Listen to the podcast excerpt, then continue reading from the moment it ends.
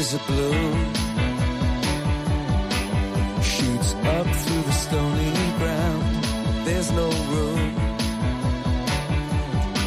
No space to rent in this town. You're out of luck. And the reason that you had to care, the traffic is stuck. And you're not moving anywhere. Comienza en Radio María Sexto Continente. Con el obispo de San Sebastián, Monseñor José Ignacio Munilla.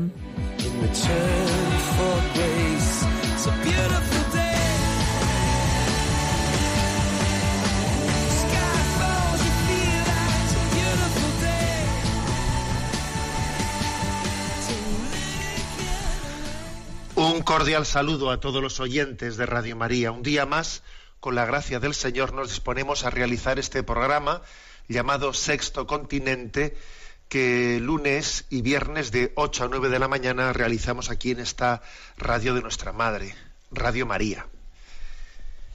Pues este domingo 23 próximo, es decir, pasado mañana, ¿qué celebramos? Pues vamos a celebrar el Día del Domum, Además ocurre que este año jubilar, el jubileo de la misericordia en el que todavía nos encontramos, ya falta poco para su, finali- su finalización, pues en él se cumplen 90 años, el 90 aniversario de la Jornada Mundial de las Misiones, de esa obra promovida, eh, por el Papa Pío XI en el año 1926. 90 años del Domum. Bueno, pues en esta semana anterior un servidor enviaba un mensaje a las redes en el que, acompañado de una imagen en la que se veía una religiosa, una religiosa con un hábito azul, sentada delante de, un pobre de Yahvé en África, su- supuestamente está extraída esa fotografía, ¿no? La religiosa conversa con ese pobre pobre de Yahvé, un, un hombre postrado que se ve patentemente en la fotografía por su, debilidad, su pobreza. Y entonces la, el texto del mensaje es el siguiente, ¿no? Es una breve conversación entre la religiosa y ese hombre. La religiosa le pregunta, ¿cómo sabes que Dios te quiere? ¿Eh? Se ve que habían estado hablando, hablando de Dios, y el hombre había manifestado, ¿no? Que él sabía que Dios le quería. Y la pregunta de la religiosa es a ese hombre, casi postrado en, su, en el suelo, ¿cómo sabes que Dios te quiere? Y él respondió, porque tú me quieres. Y es una frase, es un diálogo brevísimo que resume a la perfección pues lo que, lo que son las misiones. Las misiones son un envío, un envío a todo el mundo en el que Dios nos dice, vete y diles que les quiero. Vete y diles que Dios les ama. Díselo. Y además díselo no solo con tu palabra, sino que lo noten, que se percaten de que si tú estás ahí, tiene que ser por algo, que se cuestionen.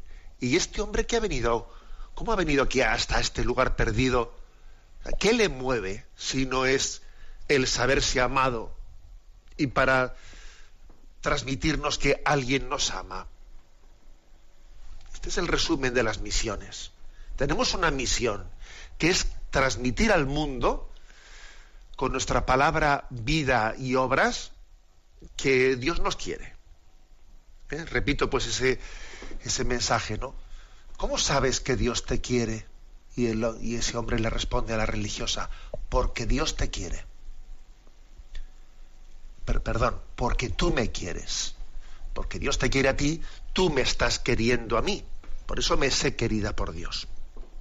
Bueno, sirva de entradilla este comentario en este programa de Sexto Continente, que tiene también la, pues digamos, la peculiaridad de tener una interacción con los oyentes a través de la cuenta de Twitter arroba obispo Munilla, a través del muro de Facebook y también de la cuenta de Instagram que lleva mi nombre personal, a través de una cuenta de correo electrónico eh, sextocontinente arroba radiomaria.es en la que podéis formular vuestras, vuestras preguntas. También sé que hay muchos oyentes que escucháis en diferido este programa, bien sea por el podcast de Radio María, bien sea por el canal de iVox, en el que también se, se cuelgan pues, todos los programas. Bueno, ¿qué tema quiero tratar en el día de hoy? Bueno, pues quiero tratar en el día de hoy nuestra vocación misionera, lo que es el DOMUN, lo que es la vocación misionera, hacer algunas referencias a ello, porque es algo que nos, pues, que nos constituye como cristianos.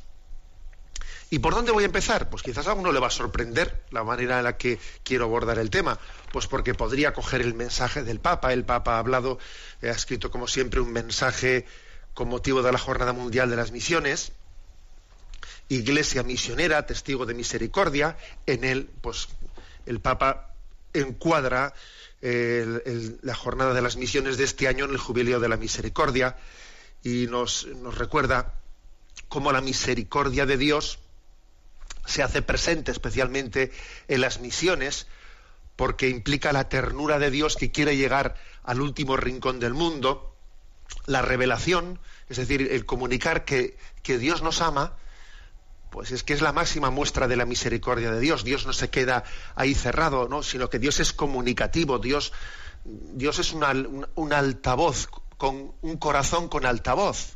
Un corazón con altavoz. Bueno, podría empezar por ahí, ¿no? Más, digamos, pues recurriendo a las fuentes de la fe. Pero no lo voy a hacer así, lo voy a hacer de una manera, pues que, que es más, digamos, periodística, provocativa. Porque creo que también hay que, al mismo tiempo que ponemos un, un oído en el corazón de Dios para recibir la revelación, también tenemos que poner el, otro oído en el corazón del mundo para ver qué eco tiene en el mundo ese, ese pálpito de, Dios. una, un oído en el corazón de Dios para ver qué nos dice la revelación y otro oído en el corazón del hombre para ver cómo acoge el hombre la llamada de Dios. Y por eso quiero, quiero partir de, de un pregón, del pregón del Domun, que este año ha sido pues, bastante especial y bastante sonado y con bastantes resonancias, por el hecho de que se le ha, se le ha encomendado el pregón de este año del Domun, pues a un, a un pregonero que no es precisamente un pregonero al uso en la Iglesia Católica, que es pues una, una conocida no sé si llamarla politóloga o, periodista o una pues alguien que es muy eh, muy recurrente en, debates políticos, en mesas políticas, que es Pilar Raola. Pilar Raola, que es muy conocida, pues porque es una política independentista catalana, que ha sido muy defensora del aborto, etcétera, etcétera, ¿no? Muy conocida por su, por su estilo polémico. Bueno, pues ella ha sido encomendada para hacer el pregón del Domun y ha sido esto muy criticado. Muchos han dicho, pero ¿cómo se le encomienda a esa mujer? No había nadie, no, no hay nadie más, más, más con la cabeza en su sitio ¿eh? para, para poder hacer el pregón del Domun, pero ¿cómo se le encomienda a esa mujer? ¿no? Ha habido muchas críticas, ¿no? Y además, la, y además este pregón se ha hecho en la Sagrada Familia de Barcelona. Bueno, pues con todos mis respetos, yo creo que ha sido una apuesta, eh, una apuesta arriesgada, pero yo creo que también hay que arriesgarse en esta vida ¿eh? cuando, cuando queremos, eh, pues no únicamente convencer a los convencidos y retroalimentarnos, sino cuando queremos también, pues asomarnos al mundo y, como he dicho antes, no solamente poner uno, poner uno, una oreja, un oído en el corazón de Dios, sino también en el corazón del mundo. ¿Cómo resuena en el mundo ese mensaje de Dios? Bueno, pues ha habido mucha crítica, pero finalmente se, en la Sagrada Familia Pilar Raola pronunció su, eh, su pregón. Es breve, lo voy a leer y lo voy a comentar. Vamos a hacer de esta manera este programa, luego haciendo algunas añadiduras más estaba presente pues el arzobispo de Barcelona, don Juan José Omeya, y el pregón comienza de esta, de esta manera. Excelentísimo señor arzobispo Juan José Omeya, monseñores, autoridades, amigos y amigas. No puedo empezar este pregón sin compartir los sentimientos que en este momento preciso me tienen el corazón en un puño. Estoy en la Sagrada Familia, donde, como decía el poeta Juan Maragall, se fragua un mundo nuevo, el mundo de la paz. Y estoy aquí porque he recibido el inmerecido honor de ser la pregonera de un grandioso acto de amor que en nombre de Dios nos permite creer en el ser humano. Si me disculpan la sinceridad, pocas veces me he sentido tan apelada por la responsabilidad y al mismo tiempo tan emocionada por la confianza. No soy creyente, aunque algún buen amigo me dice que soy la no creyente más creyente que conoce. Pero tengo que ser sincera, porque aunque me conmueve la espiritualidad que percibo en un lugar santo como este, y admiro profundamente la elevada trascendencia que late en el corazón de los creyentes, Dios me resulta un concepto huidizo y esquivo.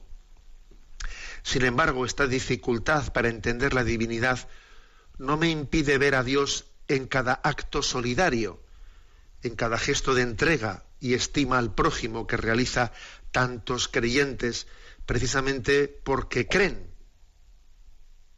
Qué idea luminosa, qué ideal tan elevado sacude la vida de miles de personas que un día deciden salir de su casa, cruzar fronteras y horizontes y aterrizar en los lugares más abandonados del mundo, en aquellos agujeros negros del planeta que no salen ni en los mapas. ¿Qué revuelta interior tienen que vivir? ¿Qué grandeza de alma deben de tener? Hombres y mujeres de fe, qué amor a Dios que los lleva a entregar la vida al servicio de la humanidad. No imagino ninguna revolución más pacífica ni ningún hito más grandioso. Interrumpo aquí ¿eh? la lectura del pregón, luego, voy a continuar. Pero bueno, intercalo algunos, eh, algunos comentarios. Bueno, eh, la verdad es que, claro, comienza Pilar Raola diciendo, voy a ser sincera, me ha conmovido la, la confianza, la invitación que se me ha hecho para estar aquí en este lugar. Yo voy a, voy a ser sincera, no, no soy creyente, pero obviamente uno cuando se da cuenta de cómo se ha expresado esta mujer, se da cuenta que eh, ella está en una situación de no creencia, pero ciertamente abierta, abierta a descubrir también unos valores religiosos presentes en la sociedad. ¿eh? O sea, hay ateísmos y ateísmos. Esto me ha recordado a mí aquella famosa frase de Gorbachev eh, cuando se encuentra con San Juan Pablo II y le dijo Gorbachev, le dijo, Santidad, soy un ateo no practicante. ¿Eh? Famosa frase de Gorbachev, Santidad, soy un ateo no practicante. Decía Pascal eh, que cuando el ateísmo es una inquietud y no es un contentamiento, hay que apiadarse del ateísmo más que condenarlo. Porque el ateo que busca no hace un dios de su ateísmo, ni se siente satisfecho por ser ateo, ni alardea de ello, sino más bien sufre, más bien sufre. Decía Pascal esto, ¿no? Apiadémonos de los ateos que buscan, porque son desdichados. Pero sin embargo, seamos eh, firmes frente a los que alardean de ser ateos, ¿no? Y se sienten. O sea que démonos cuenta que también desde este posicionamiento de alguien que dice yo no, no, he encontrado a Dios, sin embargo, cuando, cuando se siente interpelado, se siente interpelado por lo que, por las huellas de, de, Dios en el mundo, por las huellas del cristianismo en el mundo, y dice, ¿qué, ha movido a estos hombres a dejarlo todo para sacar? ¿Qué ha podido moverles? ¿no? Un poco lo que, lo que he comentado en la entradilla, en la entradilla del, del programa, ¿no? de ese encuentro entre la religiosa y ese pobre prostrado en el suelo. Y entonces, ¿cómo sabes que Dios te quiere? Porque tú me quieres. Si tú estás aquí, eh, eso tiene que, tiene que haber algo, alguien que te haya movido a ti para llegar hasta mí, hasta mi pobreza. Tiene que existir un Dios que haya puesto el bien en tu corazón para que tú hayas llegado hasta mí. Bueno, es una, es una interpelación, ¿no? Una interpelación desde el bien del mundo, desde el bien del mundo, uno se pregunta por el, el origen de ese bien. Bueno, punto, punto de partida, por lo tanto. Continúa el pregón, lo sigo leyendo ahora. Vivimos tiempos convulsos que nos han dejado dañados en las creencias, huérfanos de ideologías y perdidos en laberintos de dudas y miedos. Somos una humanidad frágil y asustada que camina en la, en la niebla, casi, casi siempre sin brújula. En este momento de desconcierto, amenazados por ideologías totalitarias y afanes desforados de consumo y por el vacío de valores, el comportamiento de estos creyentes que entienden a Dios como una inspiración de amor y de entrega es un faro de luz, ciertamente en la tiniebla. Interrumpo ¿eh? y hago un comentario. Quien hace este pregón es consciente, o sea, eh, tiene, está padeciendo el eclipse el eclipse de valores pues que vive Occidente, porque el eclipse de la fe pues crea también un eclipse de la razón. Y dice ella, ¿no? Pues como vivimos tiempos convulsos, estamos huérfanos en esta sociedad, etcétera, etcétera, ¿no? Yo recuerdo, antes de ser obispo, pues haber tenido ah, un debate con Pilar Raola.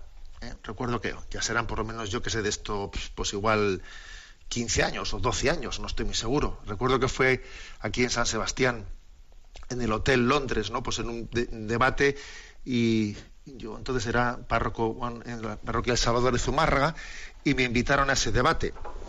Y como os podéis imaginar, discutimos mucho, ¿eh? Discutimos con fuerza, con respeto, pero también acaloradamente eh, muchos temas. Ella era una defensora del aborto. Bueno, pues bueno, lo hicimos con todo el respeto, pero discutimos con fuerza, ¿no? Y luego recuerdo que después de ese debate, ella escribió pues, eh, una columna allí en, Cataluña, los periódicos en los que habitualmente escribe, y ella comentaba en su columna, decía, he, estado en un debate con un cura vasco, decía ella, ¿no? Desde luego, dice, nos hemos enfrentado y pensábamos muy distinto, muy distinto, ¿no? Pero no, conservo el artículo y no lo voy a decir literalmente, ¿no? Tal y como ella lo escribía. Pero recuerdo que decía, más o menos lo decía, ¿no? Pero, pero desde luego, decía ella, da gusto discutir con alguien que cree en unos ideales, que cree en unos ideales. Y decía, si la iglesia, si la iglesia es esto, si la iglesia tiene esos ideales, ¿no? Tiene futuro. Tiene futuro el que alguien crea firmemente en unos ideales, ¿no? Y sea capaz de defenderlos, como yo he visto en ese debate, decía ella.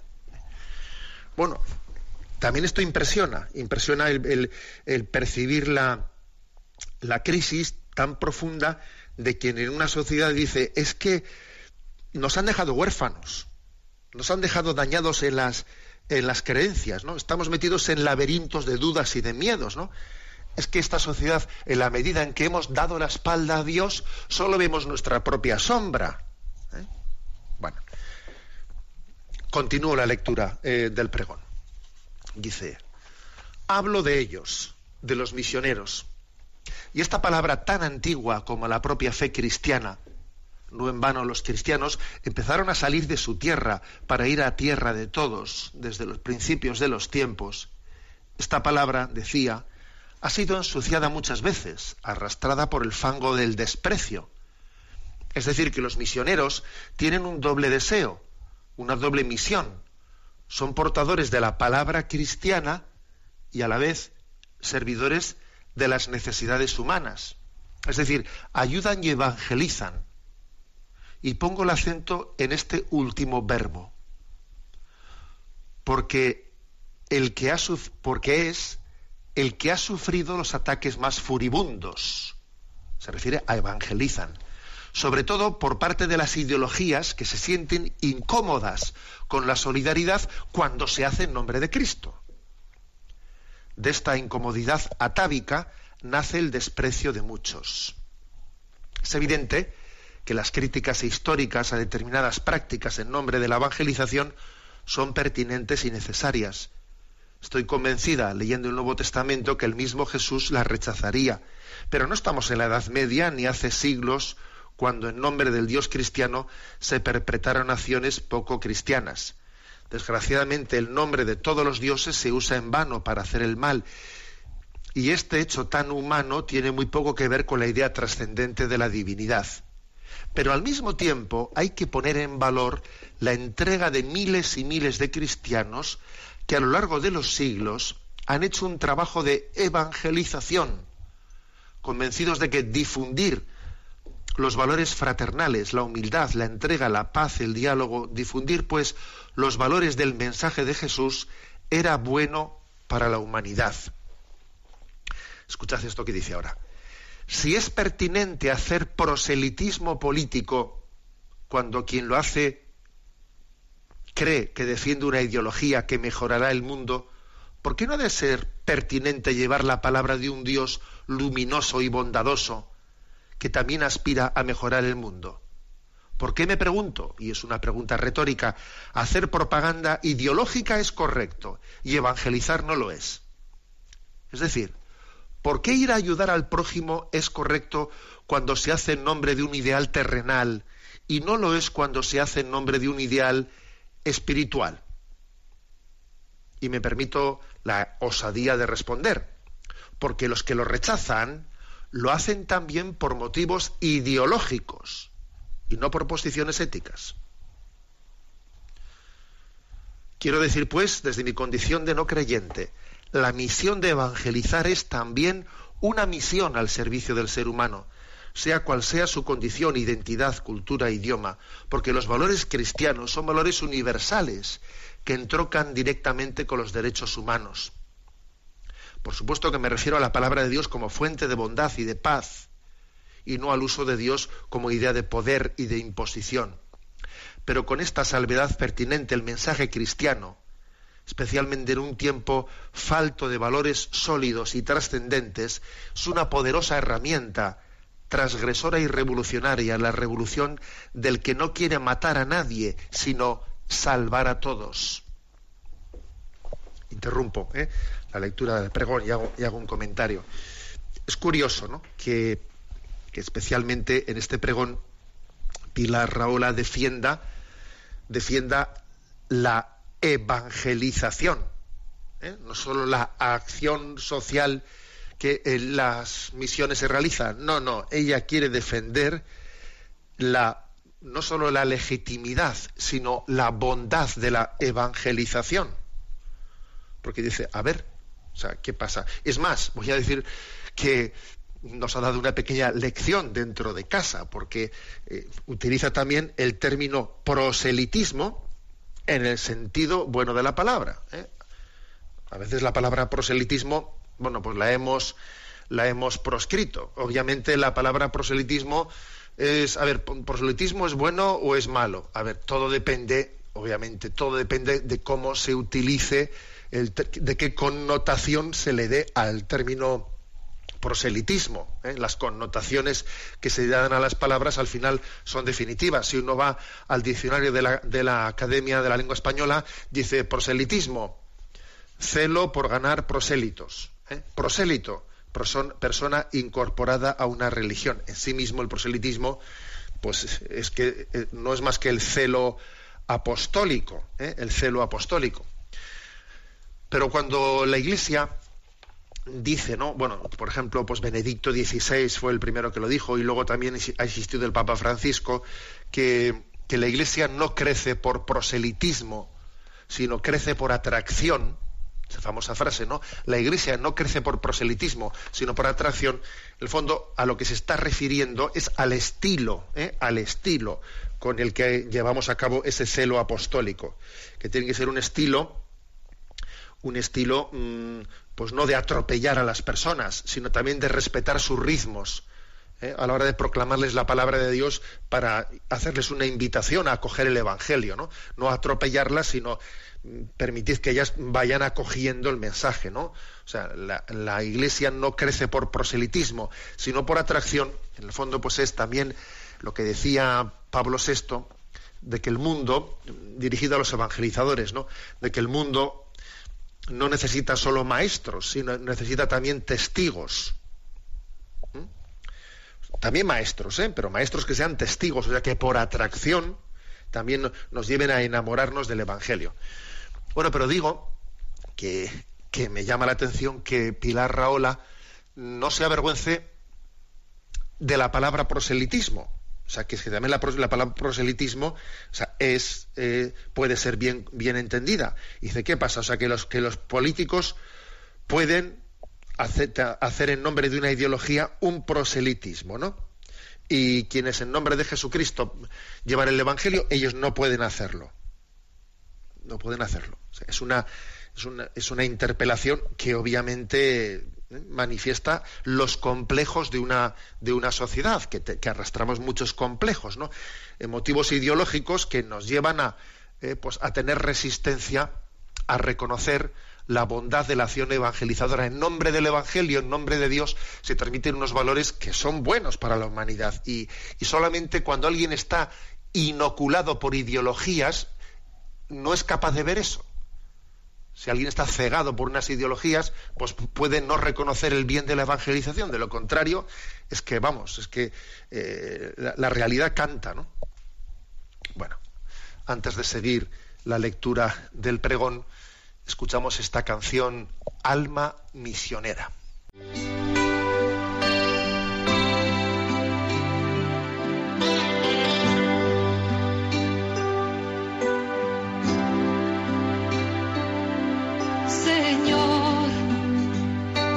Vida nueva antes de que la espera desgaste años en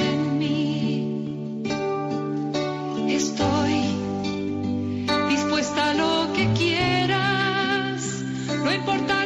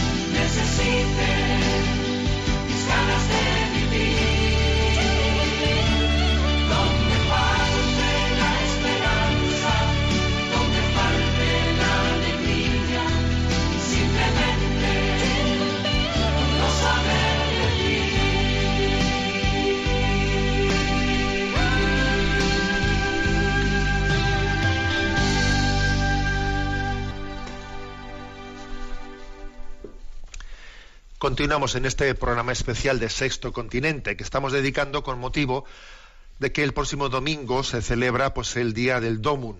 Además son 90 años del inicio del Domun. La patria del corazón. Así se tituló el pregón del Domun de este año que pronunció en la Sagrada Familia de Barcelona Pilar Raola. Ha sido un pregón polémico por la persona, por el pregonero que se ha elegido que no es un pregonero al uso. Y estamos leyendo en este, en este programa de Sexto Continente, leyendo e intercalando algunos comentarios sobre este pregón. Continúo allí donde lo habíamos dejado. Dice, permítanme que lo explique de una manera gráfica. Si la humanidad se redujera a una isla con un centenar de personas, sin ningún libro, ni ninguna escuela, ni ningún conocimiento, pero si hubiera salvado el texto de los diez mandamientos, podríamos volver a levantar la civilización moderna. Todo está allí. Amarás al prójimo como a ti mismo, no robarás, no matarás, no hablarás en falso. La salida de la jungla, el ideal de la convivencia, de hecho, si me disculpan la broma, solo sería necesario que los políticos aplicaran las leyes del catecismo para que no hubiera corrupción, ni falsedad, ni falta de escrúpulos. El catecismo, sin duda, es el programa político más sólido y fiable que podemos imaginar. Interrumpo la lectura. A ver, yo creo que también hay que ser libre para decir estas palabras. Están dichas por un corazón que, es honesto, que, busca, o sea, que reconoce limpiamente una serie de valores. Los reconoce, aunque esté dicho, aunque todavía no haya descubierto esa gran sinfonía de la coherencia del cristianismo como un todo como un todo, ¿no? Como, aunque todavía solamente haya descubierto una parcialidad en sus valores, pero ojo, eh, ha descubierto bastante, bastante. Es que tú imagínate que, que hubiésemos ido a esa isla, a esa isla, un centenar de personas y que, o sea, ¿cómo, cómo comenzamos? ¿En qué nos basamos? Dice, hombre, si tuviesen las leyes de Moisés, no digamos nada. Si tuviesen el catecismo, verdaderamente allí habría futuro. Es que de lo contrario, posiblemente estarían abocados, condenados a la ley de la selva. Vamos, esto que tenemos ahora mismo asomándonos por la ventana. Y la ley de la selva es muy difícil, ¿no? Que pueda existir una convivencia, un bien común, cuando lo que reina es el egoísmo. Yo, yo, mi, me, conmigo, lo mío, el egoísmo, primero yo y, y, luego yo, y al final yo me, autodestruyo. Porque dime de qué presumes y te diré de qué careces. Careces de autoestima. En el fondo, esta lucha por el egoísmo termina por dejar patente que ni siquiera nos queremos a nosotros mismos. Bueno, o sea, es una, una constatación creo que honesta. Continúo la lectura y de la idea menospreciada y criticada y tan a menudo rechazada de la evangelización a otro concepto igualmente demonizado, el concepto de caridad. ¿Cuántas personas de bien que se sienten implicadas en la idea progresista de la solidaridad y alaban las bondades indiscutibles que la motivan, no soportan en cambio el concepto de la caridad cristiana? Y uso el término con todas sus letras, caridad cristiana, consciente de cómo molesta esa, esa motivación en determinados ambientes ideológicos. Sin embargo, esta idea, que personalmente encuentro luminosa, pero que otros consideran paternalista o incluso prepotente, ha sido el sentimiento que ha motivado a millones de cristianos a lo largo de los siglos a servir a los demás. Y cuando hablamos de los demás, Hablamos de servir a los desarraigados, a los olvidados, a los perdidos, a los marginados, a los enfermos, a los invisibles. ¿Quiénes somos nosotros, gente acomodada en nuestra feliz ética laica, para poner en cuestión la moral religiosa que tanto bien ha hecho a la humanidad? La caridad cristiana ha sido el sentimiento pionero que ha sacudido la conciencia de muchos creyentes, decididos a entregar la vida propia para mejorar la de otros. Y no me refiero solo a los misioneros actuales, a los más de 500 catalanes o a los casi 13.000 de todo el Estado repartidos por todo el mundo, allí donde hay necesidad más extrema, sino también a aquellos lejanos cristianos que por amor a su fe protagonizaron gestas heroicas. ¿Qué podemos decir, por ejemplo, de los mercedarios que se intercambiaban por personas que estaban presas en tierras musulmanas como acto sublime de sacrificio propio en favor de los demás? El mismo ideal que motivaba a San Serapión a ir hasta el Magreb, entrar en la prisión de un sultán y liberar a un desconocido, convencido de que aquel acto de amor era un atributo, era un tributo a Dios, es el que motivó a Isabel Solá Matas, una joven enfermera catalana perteneciente a la congregación de Jesús María, a estar 18 años en Guinea y 8 en Haití hasta que fue asesinada. Durante todos, durante todos estos años de entrega, dejó su estela de bondad y servicio y gracias a ella, por ejemplo, existe ahora el proyecto Haití, un centro de atención y rehabilitación de mutilados que fabrica prótesis para los haitianos que no tienen recursos. La conocían como la monja de los pies, porque gracias a ella muchos haitianos pobres habían tenido una segunda oportunidad.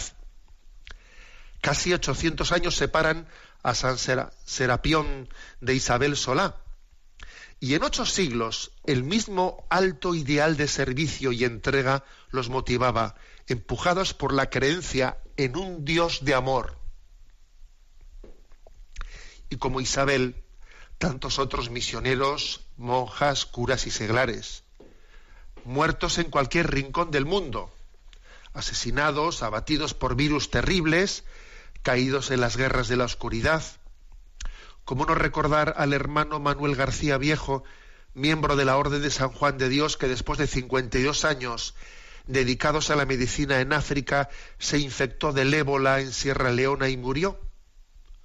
¿O a su compañero de orden Miguel Pajares, que desde los 12 años dedicaba su vida a los más pobres y que regentaba un hospital en una de las zonas de Liberia más castigadas por el virus? Todos ellos caídos en el servicio a la humanidad, motivados por su fe religiosa y por la bondad de su alma.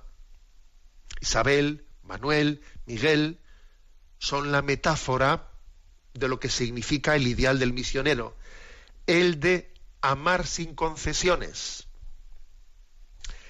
Si Dios es el responsable de tal entrega, de tal sentimiento poderoso que atraviesa montañas, identidades, idiomas, culturas, religiones y fronteras para aterrizar en el corazón mismo del ser humano, si Dios motiva tal viaje extraordinario, ¿cómo no querer que esté cerca de nosotros, incluso cerca de aquellos que no conocemos el idioma para hablarle?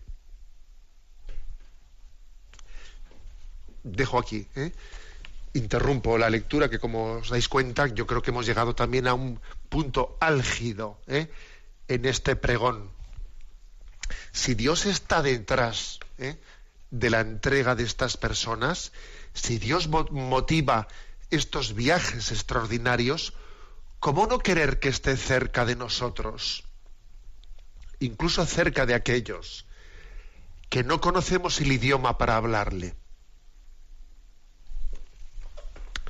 Bueno, yo creo que es un momento álgido también ¿eh? de este pregón. Decíamos que tenemos que tener dos, eh, dos, en dos direcciones, ¿no? Una atención bien prestada, un, un oído puesto en el corazón de Dios para escucharle en la revelación y en la predicación de la Iglesia, y otro oído puesto en el corazón del mundo para ver también cómo laten los, los anhelos de este mundo, ¿no? Y, y es hermoso observar, ¿no? Como se observa en este pregón, que existe una, una apertura a sentirse interpelado, a sentirse interpelado. Y a riesgo de ser pesado, vuelvo a recordar lo que he dicho al comienzo del programa, ¿no? De ese mensaje enviado a las redes sociales, en el que la religiosa misionera le dice a aquel hombre pobre, enfermo, posternado, ¿cómo sabes que Dios te quiere? Y le responde, porque tú me quieres, porque lo que tú, lo que tú aquí representas, tu, misma presencia, a mí me evoca que en este mundo tiene que haber amor para mover así a las personas. ¿Eh? Bueno, es, en el fondo es el alma, ¿eh? el alma abierta, abierta a Dios. ¿eh? Y en el fondo quiere decir que hay muchos estilos distintos de ateísmo, ¿no? Esto también me recuerda aquella expresión de Víctor Hugo, escritor francés ateo del siglo XIX, ¿no? que decía, tiene que haber personas que recen también por aquellos que no rezan nunca. Pero bueno, tú no eres ateo. ¿Cómo dices eso? Bueno, porque en el fondo todos somos conscientes y que existen también personas que aunque partan, ¿no? Partan de una no de, una no creencia en Dios, sin embargo, van percibiendo la presencia, una presencia a la que todavía no le han puesto rostro, y ese rostro se va desvelando. El pasar de la increencia a la creencia a veces es ir desvelando un rostro. El rostro del bien lo vas desvelando y detrás del bien descubres a el bueno. Y ese bueno es Dios. El bien no es anónimo. El bien es una persona. Dios es bueno. Dios es amor. Y en ese proceso, pues tenemos que hacer tantas cosas. Unos rezan unos por los otros. Tenemos un, un, eh, un reto, un compromiso muy grande de autenticidad para que quienes eh, nos conozcan puedan dar gloria a Dios porque para que se pase, ¿no? Para que ese proceso de ir reconociendo las huellas de Dios en el mundo, de las huellas tenemos que pasar a, al autor de esas huellas, ¿no? Al origen de esas huellas, que es Dios mismo.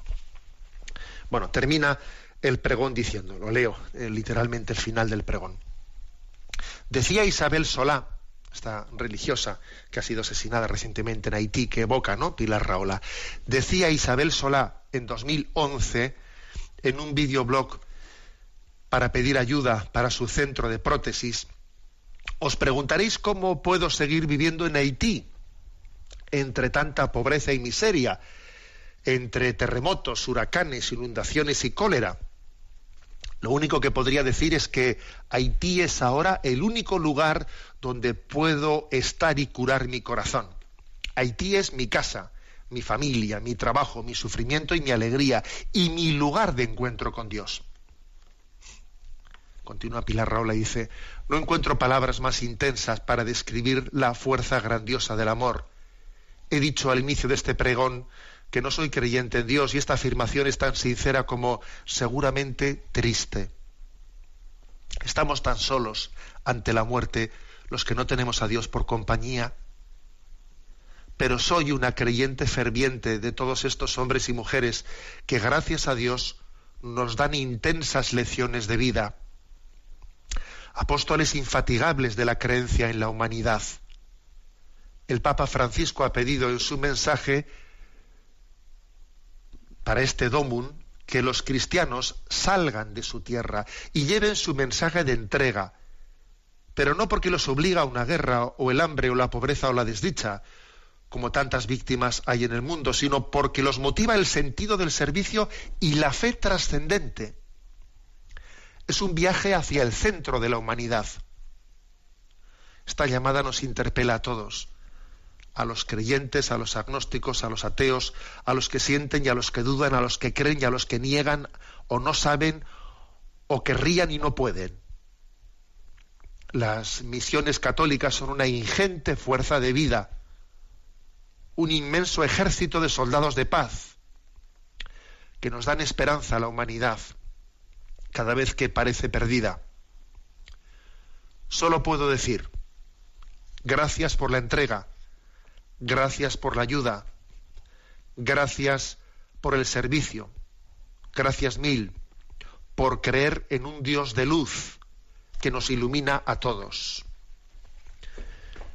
Hasta aquí este, este pregón en el que nos da las gracias por creer en un Dios de luz, en un Dios de amor. Bueno, yo creo que frente a las críticas que ha habido, ¿no? Pues por haber hecho, por haberle encomendado este pregón a Pilar Raola, con todos mis respetos a los críticos, yo creo que, que ha estado muy bien, vamos a ser claros, ¿eh? que ha estado muy bien y nos ha, y nos ha conmovido a muchos y yo creo que nos ha removido y nos ha hecho caer en cuenta de cómo tenemos, qué gran responsabilidad tenemos todos, pues para ser testigos de la luz de Dios, para ser reflejo de su luz, para que nos, para que pidamos a Dios acertar cómo ser testigos ante el mundo, pero no en plan secularizarnos, no en plan eh, porque uno podía pensar, ¿no? Bueno, es que para presentarse ante el mundo, ante el mundo no creyente, tenemos que presentar las misiones en su versión secularizada, ¿no? Las misiones como una ONG, ¿eh? sin ningún tipo de, de identidad creyente y cristiana, que a veces hacemos eso, ¿eh? Que a veces hacemos eso. Y no, eso, eso no hubiese conmovido ¿eh? el corazón de quien ha hecho este pregón, por ejemplo. Este pregón se siente especialmente conmovido por lo que es el motor de las misiones, el amor de Dios, que ha sido ¿no? el causante de todo esto, de, esta auténtica movida ¿no? que son las misiones. Sin una, sin el motor como fue, sin el amor de Dios como motor y fuente, no se explica nada. y entonces, también yo creo que eh, este pregón, este pregón que tiene obviamente muchas lecturas, a mí me parece que es también una llamada frente a una visión secularizada a veces de las misiones, en la que se, eh, se reduce o se, se, reduce la presentación de las misiones meramente a sus obras sociales. Aquí se, se incide especialmente en cuál es el motor de las misiones, ¿no? La fe en un Dios de luz, que es un Dios de amor, que nos lleva a entregarnos, a entregar nuestra vida pues como Jesucristo nos donó su vida, es, es la consecuencia, las misiones son la consecuencia lógica de lo que hizo Jesucristo. Nosotros no hacemos sino prolongar la misión de aquel que salió del seno del Padre y vino a vivir entre nosotros. En esa misma lógica, nosotros dejamos nuestra tierra, sal de tu tierra y vete a donde yo te mostraré. Bueno, lo dejo aquí y vamos a escuchar esta, este segundo canto. Canta y camina canto también misionero, canta y camina con esperanzas y alegrías. El misionero canta y camina, cambiando el mundo al compartir su vida. Si encuentras ojos tristes y desesperados, si tú les miras y les tratas con respeto, si enciendes luces en hogares apagados, tienes a Dios, tú también eres misionero. Canta y camina. Bueno, te agradecemos, vamos a, tener este, este canto misionero, le agradecemos a Pilar Raola ese, pregón que ha realizado. Y vamos a decir una cosa, rezamos por ella. Ella al final ha dicho que está, que también tiene tristeza, tristeza de, de, decir que no cree, que no, que no ha buscado la fe, que se siente triste al decirlo. Rezamos por ella, porque yo creo que, que alguien que, que ha sido capaz de dar a luz, ¿no? Pues esta expresión, yo estoy convencido de que Dios no la va a dejar a medias en ese camino de iluminación interior o sea, Dios mm, se descubre a los que le buscan sinceramente. ¿eh? Estoy convencido de que esa historia de búsqueda Dios la llevará a su término y nosotros la encomendamos. Canta y camina.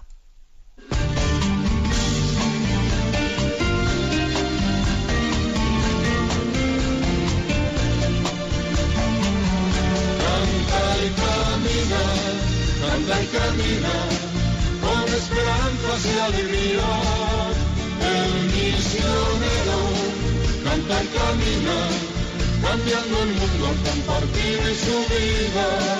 Si encuentras ojos tristes y desesperados, y tú les miras y les tratas con respeto, si enciendes luces en hogares apagados, tienes a Dios, tú también eres misionero. Si por las olas del dolor se ve arrastrado, te arriesgas y te lanzas para adentro, si eres la tabla de aquel que ha naufragado, tienes a Dios, tú también eres misionero.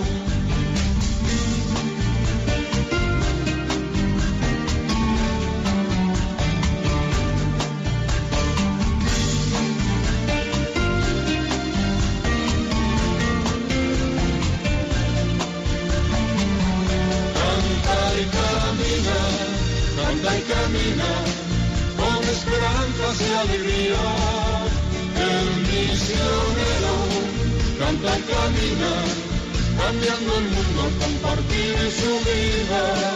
Si no te gusta lo que pasa a tu lado, y por cambiarlo pones todo tu empeño, es tu semilla que el futuro va sembrando. Tienes a Dios, tú también eres misionero. Si la aventura de vivir te ha cautivado y la razón de tu existencia es darte entero, eres ejemplo de quien pasa por tu lado. Tienes a Dios, tú también eres misionero.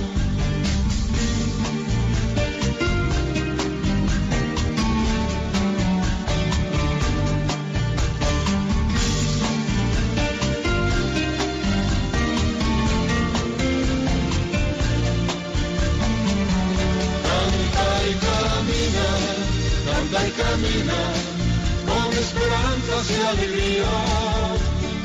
misionero canta y camina, cambiando el mundo, compartir su vida.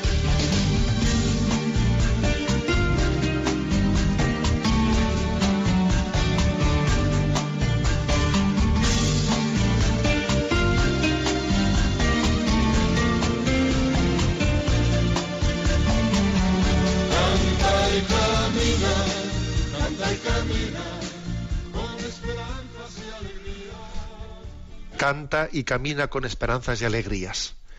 Esto está dicho para todos nuestros misioneros y para cada uno de nosotros que lo somos. No olvidemos que por el bautismo hemos recibido una llamada de Jesús.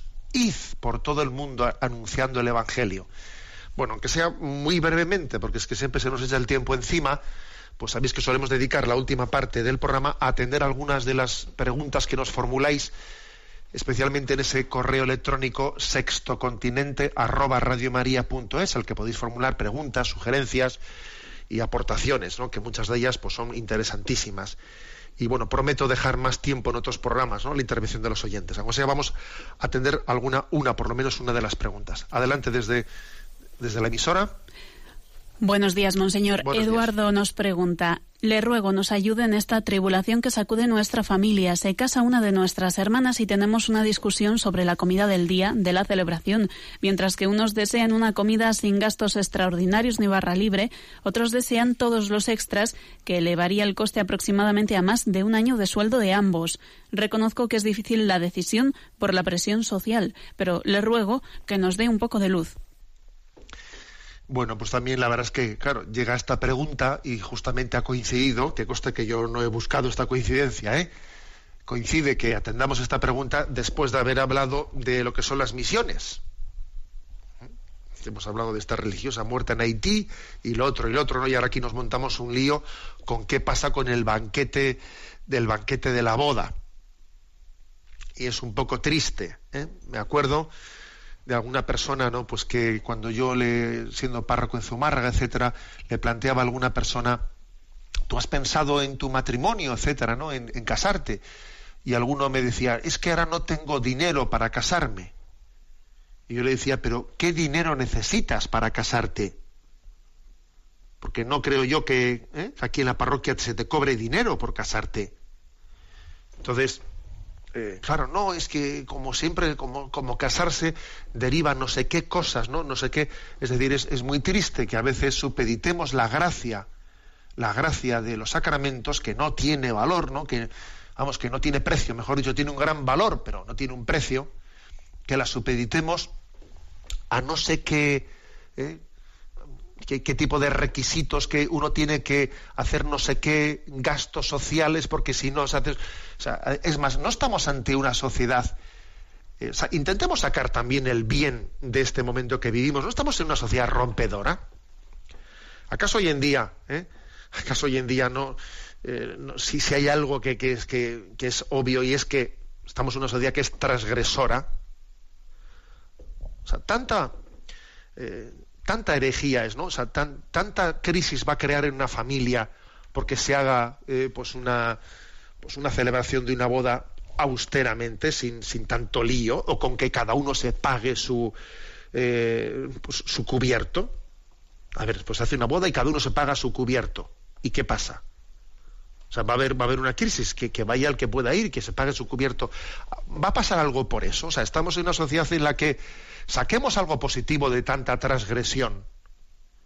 Y algo positivo es que hay determinadas determinados hábitos, costumbres que, que, es curioso, ¿no? Que se acaban convirtiendo en una especie de, de norma que nos quita la libertad para hacer lo que tenemos que hacer. Es curioso que cuando dogmatizamos, mejor dicho, cuando relativizamos lo dogmático, terminamos por dogmatizar lo relativo. Eso me lo habéis escuchado a mí muchas veces. Hacer algo dogmático de, la, forma de celebración. No, es que lo hicieron todos tus primos, lo hicieron así. Todos cuando hicieron una boda lo hicieron de esta manera. Anda, vete tú y no, no, le, des, no le des importancia a eso, hombre. Tú haces las cosas como puedas hacerlas, pero prioriza el bien espiritual, prioriza el bien del sacramento. no le des mayor importancia a lo segundo. Sé libre ante lo segundo. ¿Eh? Bueno, tenemos el tiempo cumplido la bendición de Dios Todopoderoso, Padre, Hijo y Espíritu Santo, descienda sobre vosotros. Alabado sea Jesucristo.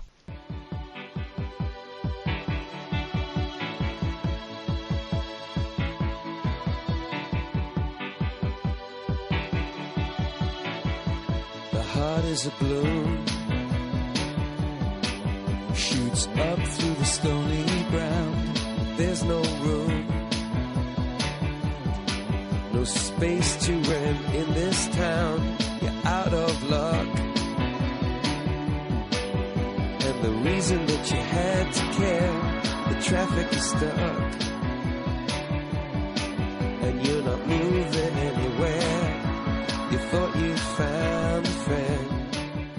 Han escuchado en Radio María Sexto Continente, un programa dirigido por el obispo de San Sebastián, Monseñor José Ignacio Monilla.